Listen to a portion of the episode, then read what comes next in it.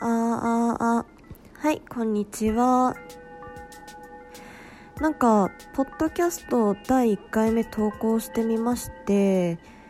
なんか趣味の話だけするのもあれかなと思ったので毎週フリートークですね。投稿しようと思ってます。ってことでフリートーク第1回ですね。まあフリートークなんで何もネタ帳もメモ帳も何もないんですけどもまあ、とりあえず前回の音楽趣味音楽第1回目ですね。趣味の話。してみてあのまあ自分の声録音した後実際に聞いてみて思ったことを話すと全然好きなバンド最後まで上げられてないやんっていうさ。全然最後まで言いたいこと言えてないみたいな感じになりましたね。やっぱ実際に録音開始してみると緊張するもんですね。なんだろう。なんか今緊張をほぐすためにもう布団の中入ってますけど。嘘です。緊張をほぐすためじゃなくて単に寝ようと思ったら全然寝れなくて録音開始しちゃったっていう感じなんですけど。今全然もう横になってる状態なんでちょっと話しづらいですね。まあどうでもいいや。でその前回の趣味について話したんですけど、まあ、聞く音楽ですね。でなんだろうな私大事な大事なバンド紹介するの忘れたと思ってそれがあのトゥールっていうバンドですね。最近やっと10年ぶりくらいなのかなほんと久々に新アルバム出してもう日本版早くしてくれっていう感じなんですけど本当ね日本版発売されたらもう絶対すぐ買いますね。どうなんだろうな。ジャケットがなんかちょっと凝ってるらしくてなんか見たことない聞いたことないようなこと書かれたんでその仕様について。書かれたんでちょっと楽しみですね。逆になんかあの対応機器とかあるのかなってちょっと心配したりとかして、うん、もしなんか買ったのに使えなかったとかあったらどうしようと思って。でまあ簡単にトゥールの説明すると、まあ、プログレッシブロックですね。まあなんか、うん、それこそプログレ好きが知る人ぞ知るっていう感じなのかな。でも結構なんだろうメタルとまではいかないけどハードロックいやーわかんないな。でも結構暗い。とにかく暗いっていう感じの暗くてかっこいいみたいな。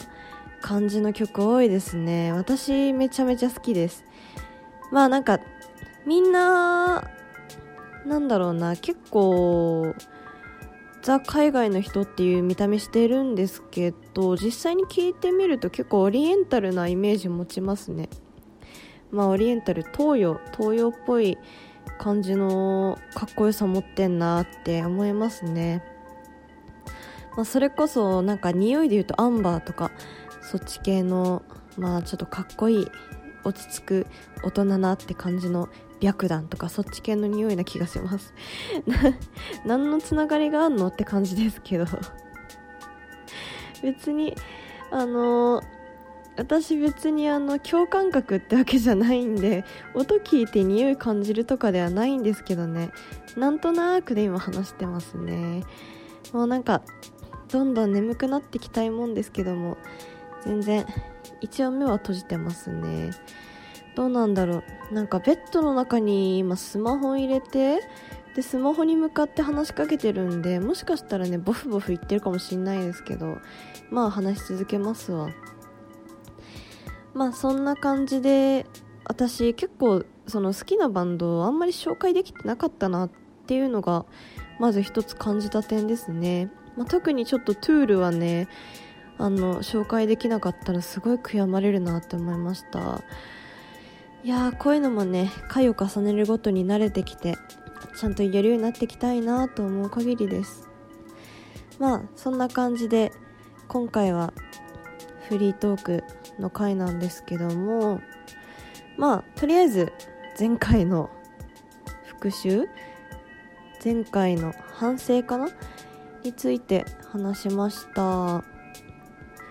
私の職場結構土日休みで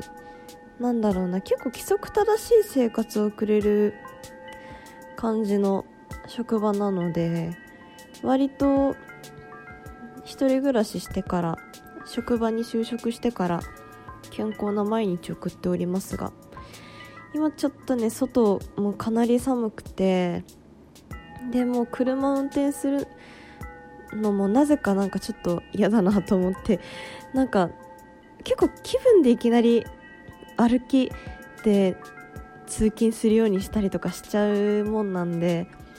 それに心に体がついてかずいきなり風邪ひきそうになるっていうね感じに今なっちゃってるんですけどもうーん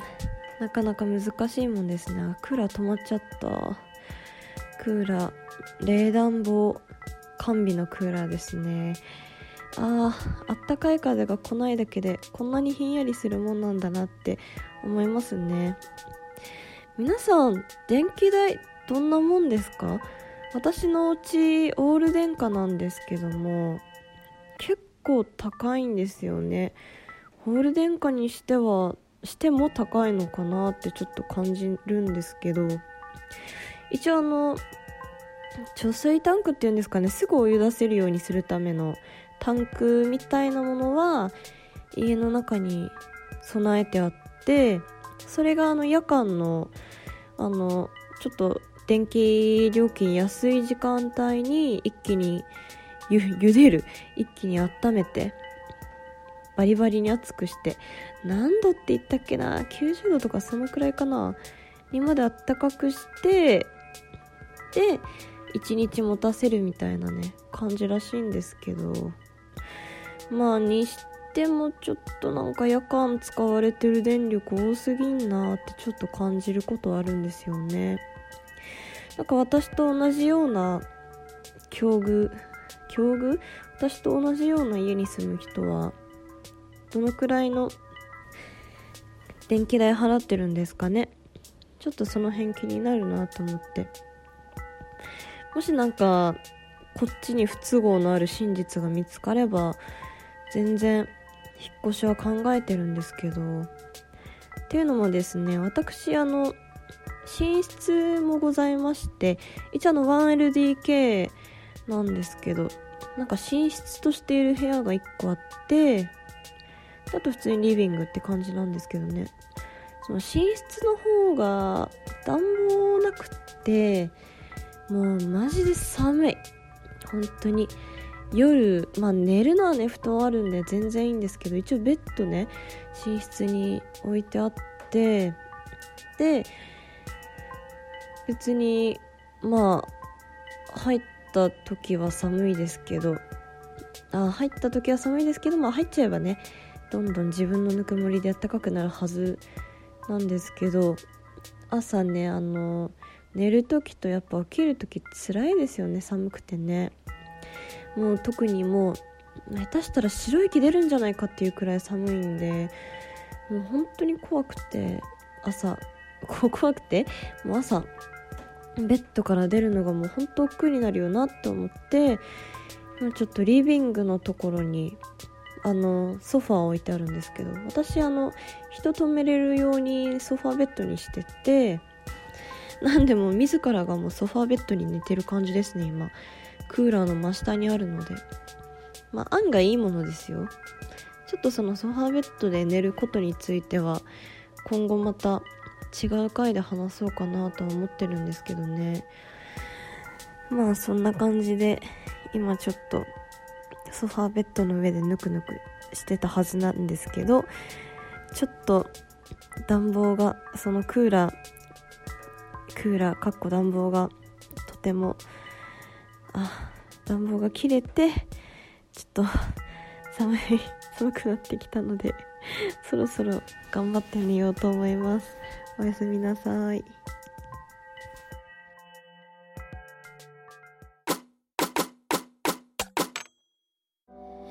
はいということで昨日ですね19日ですね。昨日あのさっきさっきまで流した録音なんですけどもまああの寝落ち直前の録音ですね。なかなか恥ずかしいなと思いました。まあフリートークとして普通に残しておきたいと思います。で今からですね、まあ、最近考えたこととして、まあ、自分のコーナーとしてやっていきたいと思います。で最近考えたことですね。まずきっかけなんですけども結構図書館行くこと多くてそれで気になった本とか読むこと多いんですけども私の住んでる地域って結構最新のなんだろうな最新っていうか結構まあどこの町村でもあんのかもしれないですけど私が欲しいと思ったものがなんかズバリあったりするんですよね。それで結構喜んで借りたりしてるんですけどもで今回借りた本がそのサイコパスについての本ですね。うんと本自体紹介していいのか分かんないですけども、まあ、秘められた能力サイコパス秘められた能力ってケビン・ダットンさんの本ですね。これあのメンタリストの DAIGO さんがおすすめしてたのでちょっと読んでみようかなと思って手出したものです。で本の内容なんですけど、まあ、簡単に言うとそのサイコパスの思考をいい意味でね有効活用しようという本なんですけどもね。でそれ読んで考えたことをその最新最近考えたこととして話そうと思います。まずサイコパスなんですけども私の考えるサイコパスって人や物事に対する感情の欠如などね、まあ、利己主義を極めし者っていうイメージを私は持ってます。でその私の考えるサイコパスに実際に該当するなって思ったのが最近の若者っていう若者和コードですね。まあなんか最近の時代の流れから、まあ、ガンダムでいうニュータイプとしてサイコパスの考えを持つ人が出てきたのじゃ出てきたんじゃないかなっていうのが私の最近考えたことです。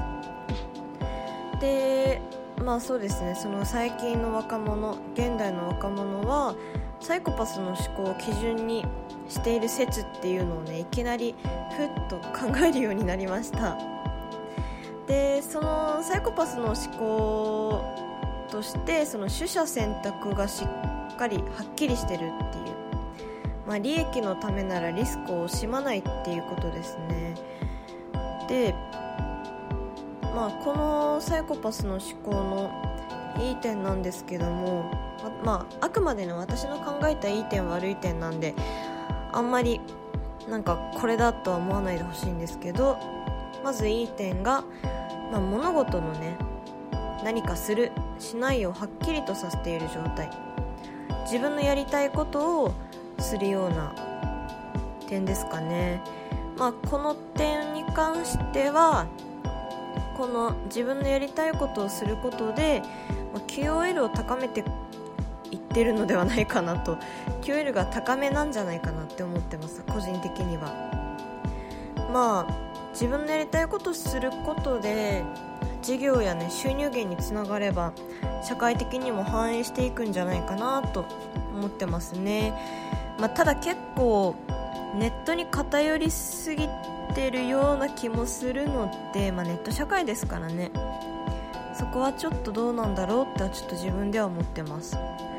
で次悪い点ですね。悪い点は、まあ、例えばですけど、まあ、会社に入りました。でやっぱ会社に入った時に取捨選択がはっきりしすぎていると